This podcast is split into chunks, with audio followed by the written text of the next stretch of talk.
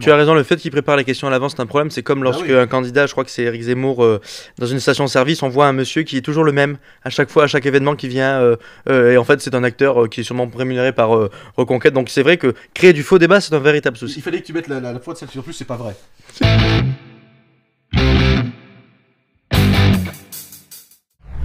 Quel est votre avis un peu sur le débat euh, public euh, en France en quelques mots? Euh, ben, il n'y a pas de débat. À partir du moment où le, enfin, la période présidentielle, lorsque le président sortant ne souhaite pas débattre, euh, c'est un problème démocratique.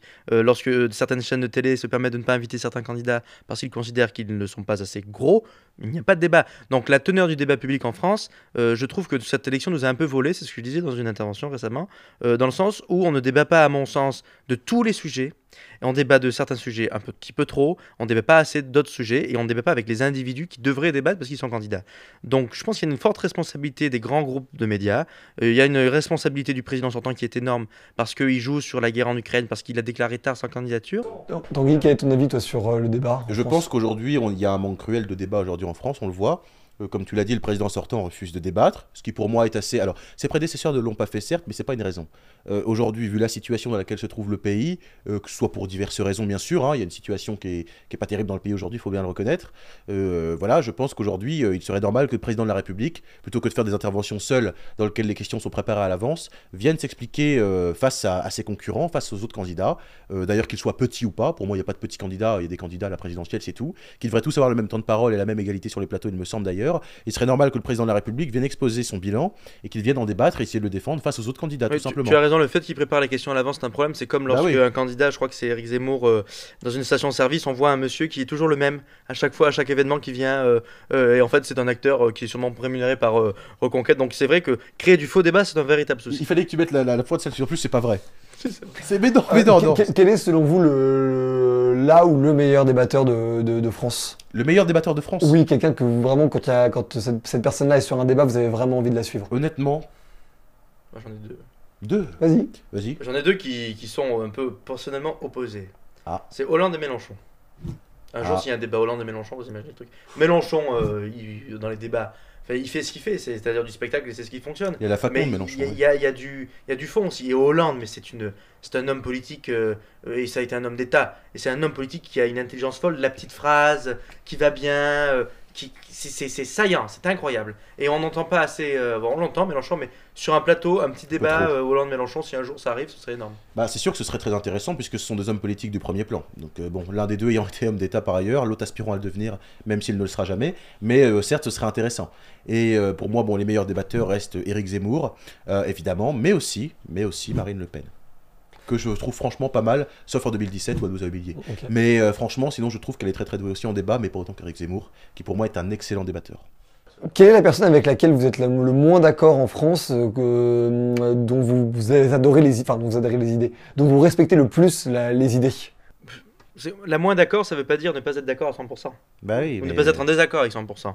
Ouais, donc bon. euh, Euh, Quelqu'un qui vous remue. Je, pas- je prends un exemple, mais beaucoup de, de- beaucoup de gens de, de, de, de gauche, euh, on va dire radicale, sont intéressés par les idées de Michel Onfray, qui aujourd'hui a Mhm. beaucoup évolué. ouais, Beaucoup ouais. de gens du camp d'Éric Zemmour sont très intéressés par les idées de Juan Branco, qui sont pourtant pas vraiment celles de, de Reconquête. Enfin voilà, ouais, il- ouais, mais. T'as quelqu'un? Réfléchir là, mais tu vois.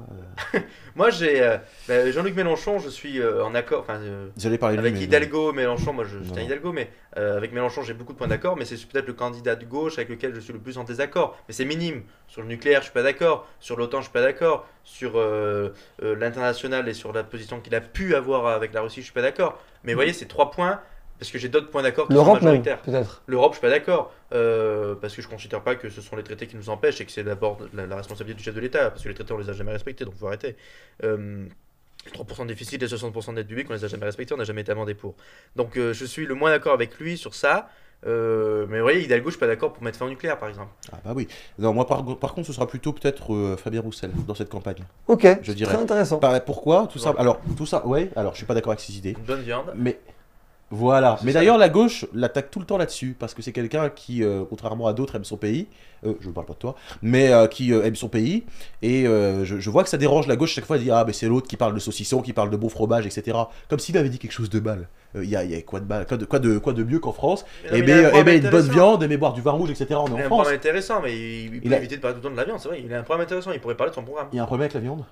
Non, Bah, il y a la consommation de viande, il faudra se poser la question, hein, bien entendu. Oh, je rigolais en disant ça. Mais je veux dire. Ah, euh, non. non, mais je veux dire, voilà, non, mais Fabien Roussel, euh, c'est pour ça que j'ai trouvé qu'il avait un côté assez quand même. euh, comment dire euh, Enfin, on, on voit que c'est quelqu'un qui aime quand même la France en soi et les traditions françaises, ça s'est vu. Ce qui lui a été reproché d'ailleurs. Euh, et euh, dernière question, est-ce que vous avez euh, une citation, une punchline, que ce soit de vous ou de quelqu'un d'autre, euh, qui vous porte au quotidien, qui est un message qui vous symbolise bien? Euh, c'est compliqué parce que j'en ai plusieurs. Euh, ok, j'en ai une. Euh, fier, fier d'être français parce que c'est le plus beau nom que peut porter un citoyen du monde. C'est François Hollande en 2012 au Bourget. Euh, il explique que on fait partie, nous les Français, on est dans un pays qui peut changer le cours du monde. Il n'y a pas beaucoup de pays qui peuvent se permettre de changer le cours du monde. Par conséquent, être français, c'est une responsabilité. On n'est que 68 millions dans ce pays. On est plus de plusieurs milliards dans le monde. C'est une responsabilité qui porte. Le président de la République française, le chef de l'État français, influence le monde. Par conséquent, on peut changer la vie et des Français et des autres. Donc il faut avoir en conscience, je pense, qu'en tant que Français, et tout à l'heure on disait avant, euh, la force de la France, l'influence de la France est très importante, et la France n'est pas en déclin. La France n'est pas en déclin si on décide qu'elle ne le soit plus. Notamment sur le plan social, on peut rayonner sur le plan culturel, sur le plan social et à l'international, et user de la francophonie notamment. Moi, euh, c'est pas une citation, ce serait plutôt euh, une sorte de, slogan euh, qui, est très récent. Ce serait plutôt tout simplement, tout le monde le connaît, euh, qu'impossible n'est pas français, puisque rien n'est impossible quand on est français. Je pense que rien n'est impossible pour ce pays qui a tout connu, qui a tout traversé, qui peut se relever, qui peut reprendre de sa grandeur, qui peut récupérer de son panache d'autrefois. Et je pense qu'impossible n'est pas français, parce qu'être français, c'est se battre, c'est se lever. Euh, c'est la France, c'est le travail. La France, voilà, c'est une culture, une histoire. Et je pense qu'aujourd'hui, la France peut se lever, le peuple français peut se dresser et peut aujourd'hui reprendre euh, le contrôle de son destin pour pouvoir continuer à bâtir une histoire qui soit, euh, qui soit toujours aussi magnifique que ce qu'elle était avant. Merci les amis. Cette émission du Crayon est maintenant terminée. Je compte sur vous pour vous abonner, pour liker la vidéo, pour nous donner aussi votre avis en commentaire. C'est très important de savoir ce que vous en pensez. N'hésitez pas à débattre, évidemment dans le respect. On se retrouve très bientôt pour de nouvelles vidéos. C'était Valorant. Ciao